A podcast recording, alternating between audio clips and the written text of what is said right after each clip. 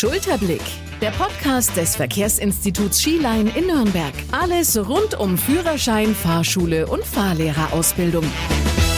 Servus und herzlich willkommen äh, zu einem äh, neuen Podcast, dem Podcast Space Schulterblick. Es geht ums Thema Fahrschule, Führerschein, Ausbildung und ums Berufsbild äh, Fahrlehrer.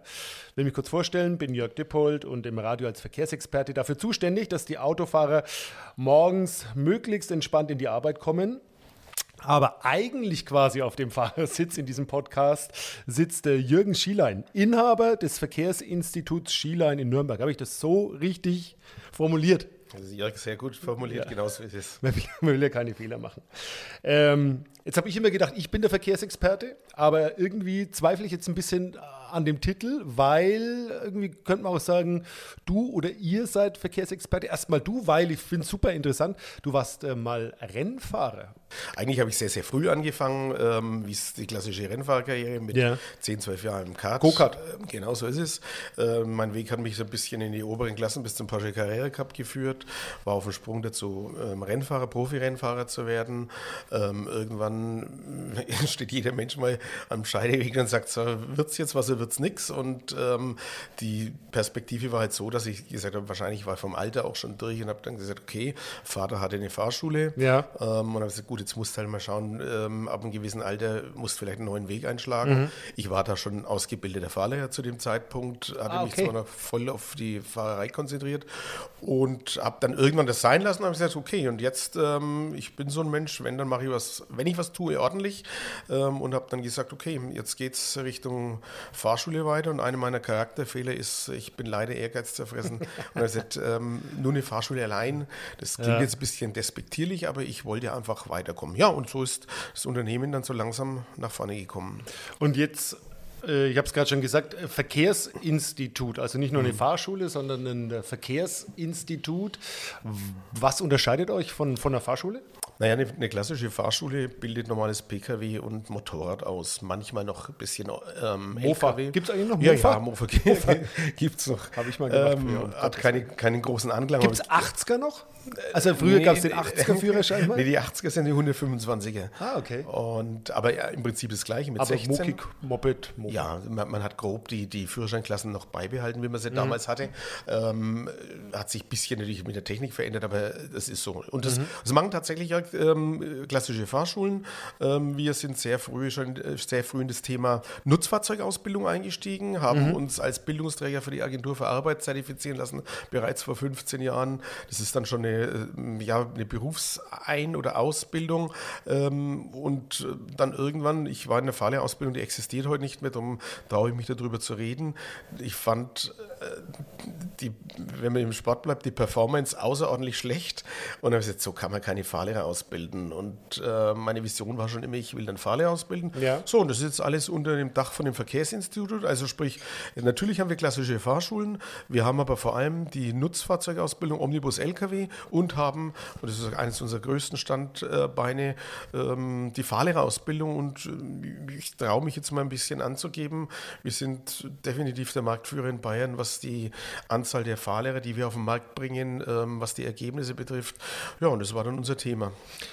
Also da werden wir in den, äh, einer der nächsten Ausgaben auch noch ausführlich mal drüber sprechen, weil es ist super interessant. Es fehlen nämlich äh, wahnsinnig viele Fahrlehrer und es ist ein Job, in dem man eigentlich ganz ordentlich verdienen kann auch. Ne? Ja, absolut. Also wir haben in, in der Bundesrepublik fehlen circa 11.000 Fahrlehrer. Jetzt die Zahl für sich allein, die kann man nicht ähm, einordnen. Wenn ja, man schwierig. aber weiß, dass 40.000 Fahrlehrer nur tätig sind, das heißt, es fehlen 25 Prozent der Fahrlehrer. Mhm. Ähm, wir haben eine sehr hohe Altersquote, sprich der Durchschnitt der Fahrlehrer ist bei 54,3 Jahren. Das heißt, also ganz viele Fahrlehrer werden sehr in sehr naher Zukunft ähm, in Rente gehen. Ja. So. Also das heißt, äh, es wird weiterhin der Bedarf da sein. Ähm, ja, und es hat sich auch tatsächlich gewandelt. Also ein Fahrlehrer, jetzt muss man ein bisschen aufpassen mit dem Verdienst. Ein Fahrlehrer, sagen wir in Metropolregionen wie, wie Nürnberg, ähm, geht man schon davon aus, dass ein Fahrlehrer 4.500 brutto in jedem Fall verdient. Also habt ihr da noch? Also könnte ich. Nein. Naja, vielleicht, ich hätte ja Expertise. Lass uns wirklich da mal in einer der nächsten Ausgaben nochmal ganz, ganz ausführlich äh, drüber äh, sprechen, wer es alles machen kann äh, und wer dafür geeignet ist ja. und wie lange sowas dauert auch. Ja. Also, weil es ist ja super interessant, finde ich. Und, äh, ja, ja, ich glaube auch. Vor allem der, der, der Beruf ist sehr vielfältig ähm, und bietet auch später Möglichkeiten, mal den nebenbei zu machen. Man, man, könnte, Hausfrauen könnten, Frauen sind gesucht wie verrückt in der Branche, die okay. vielleicht halbtags äh, als Halbtagsfahrlehrer gehen. Äh, wir haben ganz viele Varianten und ich glaube, du hast äh, vollkommen recht. Das äh, können wir im, im, eigenen Podcast, weil da gibt es tatsächlich viel zu erzählen. Voll. Ich, ich, glaube, ich, glaube, die Menschen wissen auch gar nichts von dem Berufsbild und, und wie komme ich dazu, wie finanziere ich es und, und, und. Ja. Lass uns erst noch mal ein bisschen auf den klassischen äh, Führerschein mhm. gucken. Gerne. Gerade schon äh, angesprochen. Äh, logisch, man fängt meistens äh, Roller, Moped an und dann ja. natürlich irgendwann Auto. Früher war es die Klasse 3, heißt jetzt wie? B. B, B wie Bertha. B, okay. Ja, ich habe noch. Hab, es sind Scheckkarten mittlerweile, ne? Ich habe noch diesen rosanen. Du hast wahrscheinlich noch den grauen Führerschein. Oder? Danke. Nein. Auch den. Äh, hast, du, hast du die Checkkarte schon? Ja, ja, wir müssen sie haben. Ich, ah, okay. Ich habe noch den. Aber den, ich muss meinen rosanen jetzt auch äh, um, ja. umtauschen. Hat sich da irgendwas verändert eigentlich äh, im Vergleich zu, zu früher? Ähm, was die Stundenanzahl angeht, ist da was Neues dazugekommen? Wie, wie schaut es da aus, wenn ich jetzt hier zuhöre und sage, oh, ich will in, im Jahr auch im Verkehrsinstitut Schiller meinen Führerschein machen? Hm. Was erwartet mich da? Naja, ähm, natürlich haben wir alle, je älter wir sind, desto mehr die alte Führerscheinausbildung im Kopf. Es sind tatsächlich Veränderungen entstanden. Ähm, man geht natürlich auf die Technik mit ein. Das heißt, als Beispiel, ähm, früher war ganz wichtig, dass man am Berg anfahren konnte mit einer Handbremse. Äh, wie wir sagen, vollkommen unwichtige Übung. Worst Case, äh, wenn ich am Berg nicht wegkomme, hupen halt zwei Autos hinter uns also Anfahren am Berg ist auch heute ja noch der Endgegner. Ja, natürlich, aber hat nichts mit Verkehrssicherheit zu tun. Okay. Was viel wichtig ist, dass man eine ordentliche Bremsung machen kann, wenn es mal in Gefahrensituation ist. Also was ich damit sagen möchte, man hat ähm, die Ausbildung sehr angepasst und leider ist nicht eins passiert beim, beim Anpassen der Ausbildung, dass nicht mhm. entsprechend mehr Übungsstunden notwendig sind. Muss man sich einfach vorstellen, wenn man Tennis spielen will. Ähm, bis man gut ist, muss man mehr üben und ähm, natürlich sind Assistenzsysteme in die Fahrzeuge gekommen, die müssen bedient werden, die muss man in okay. der Prüfung heute tatsächlich bedienen bedienen, ah, Spurhalteassistenten okay. und, und, und. Und das bedeutet natürlich immer äh, mehr Stunden. Die Sonderfahrten hat man hochgeschraubt. Ähm, die müssen zwölf Sonderfahrten, also die Autobahn, Nachtfahrt und mhm. Überlandfahrten, muss mhm. man zwölf äh, Sonderfahrten machen. Die sind als Pflicht. Das heißt also, laut Statistischem Bundesamt geht man von circa 40 Fahrstunden im Durchschnitt aus, bis ein ähm, Autofahrer in Deutschland seinen Führerschein hat. Und das schlägt sich zu deiner Frage eben zurück, natürlich auf die Kosten am Ende des Tages mhm. nieder. Und äh, ich bin ein Freund der offenen und ehrlichen Worte. Ähm, es wird oft propagiert, äh, dass ein Führerschein für 2.500 Euro zu haben ist. Das kannst du in Großstädten in Deutschland inzwischen leider vergessen. Natürlich jetzt durch diese Corona-Preisanhebung ähm, oder den Ukraine-Krieg. Also du musst einfach mit, mit diesen ganzen inflationsbereinigten Dingen so um die dreieinhalbtausend, drei bis dreieinhalbtausend muss man rechnen für einen Führerschein der Klasse B heute. Da gibt es wahrscheinlich den einen oder anderen, der es ein bisschen schneller auf die Spur bringt. Selbstverständlich. Und äh, jemand, der einfach ein bisschen länger ja. braucht. Das ist, wie du gerade schon gesagt hast, wie im Fußball oder beim Tennis. Ja. Der eine hat mehr Talent, der andere ein bisschen weniger. Wenn, wenn ich heute jemanden aus der Landwirtschaft habe, der einen Traktor mit 15 gefahren ist, äh, jetzt bleibe ich mit dem Oberbayerischen, sag Marte Wiesen, also der braucht sehr wenig Fahrstunden. Ja. Vielleicht räume ich auch mal mit der mehr auf. Viele Eltern haben immer noch Angst, dass äh, Fahrschulen zu viel Fahrstunden fahren, weil sie Geld verdienen wollen. Die Zeiten sind längst vorbei, weil wir haben äh, leider, dadurch, dass wir keine Fahrlehrer haben, eine Schlange von, von Anmeldungen. Wir sind froh, wenn jeder die Prüfung besteht, positiv ähm, das äh, alles mitnimmt und, und möglichst damit Kapazitäten wieder genau, frei werden. Ne, ist gar nicht böse gemeint, aber es ist der ja. Bedarf zu sagen, wir schulen mehr Stunden, weil wir das Geld brauchen, das ist längst vorbei.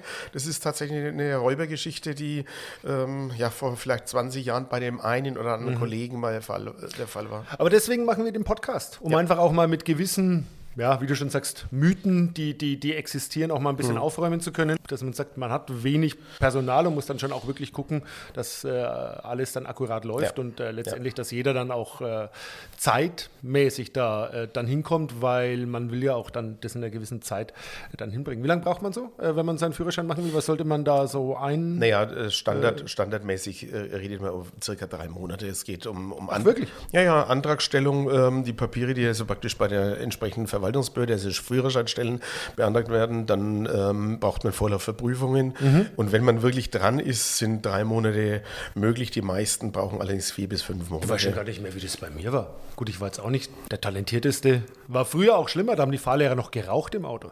Naja, das sind, das sind Gott sei Dank, ist, ist die Neuzeit auch bei uns angekommen. Ja, ja, genau. Da haben die Fahrlehrer geraucht, da haben die Prüfer geraucht, ähm, da wurde in den Unterrichten geraucht. Das geht heute überhaupt nicht mehr. Also ähm, Gott sei Dank, muss man dazu sagen. Äh, auch hier wieder Mythen. Ne? Ähm, es hat sich tatsächlich sehr, sehr viel geändert.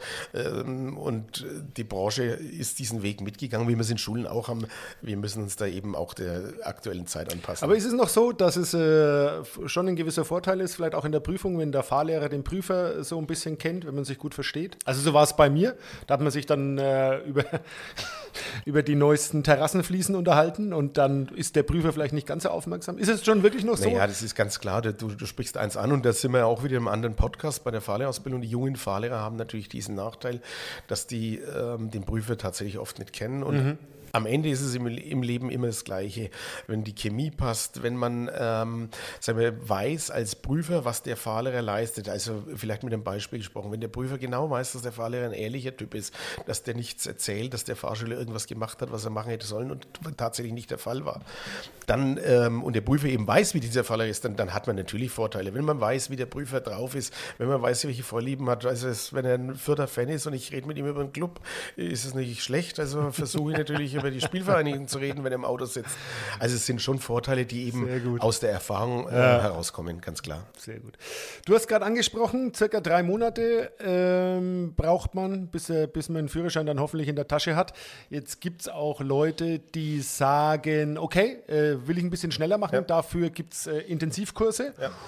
Und die bietet ihr auch an? Selbstverständlich. Da würde ich sagen, das machen wir dann gleich in der nächsten Ausgabe. Ja. Sprechen wir mal drüber, Intensivkurse, wie schnell geht das? Ist es für jeden geeignet? Welche Risiken hat es vielleicht auch, so einen mhm. Intensivkurs zu belegen? Ja. Und ist doch ein schönes Thema für unsere zweite Podcast-Folge. Okay. Schulterblick, gerne. der Fahrschul-Podcast hier aus dem Verkehrsinstitut äh, Schielein. Du hast wahnsinnig viele schöne Bilder hier auch an der Wand mit Rennautos und so. Es ist toll bei euch. Äh, ich hoffe, es hat Spaß gemacht. Jürgen war ein netter Auftakt, oder? Ja. Sehr. Das äh, macht Lust auf mehr. Ja, es kommen jetzt noch 50 Folgen. Nein.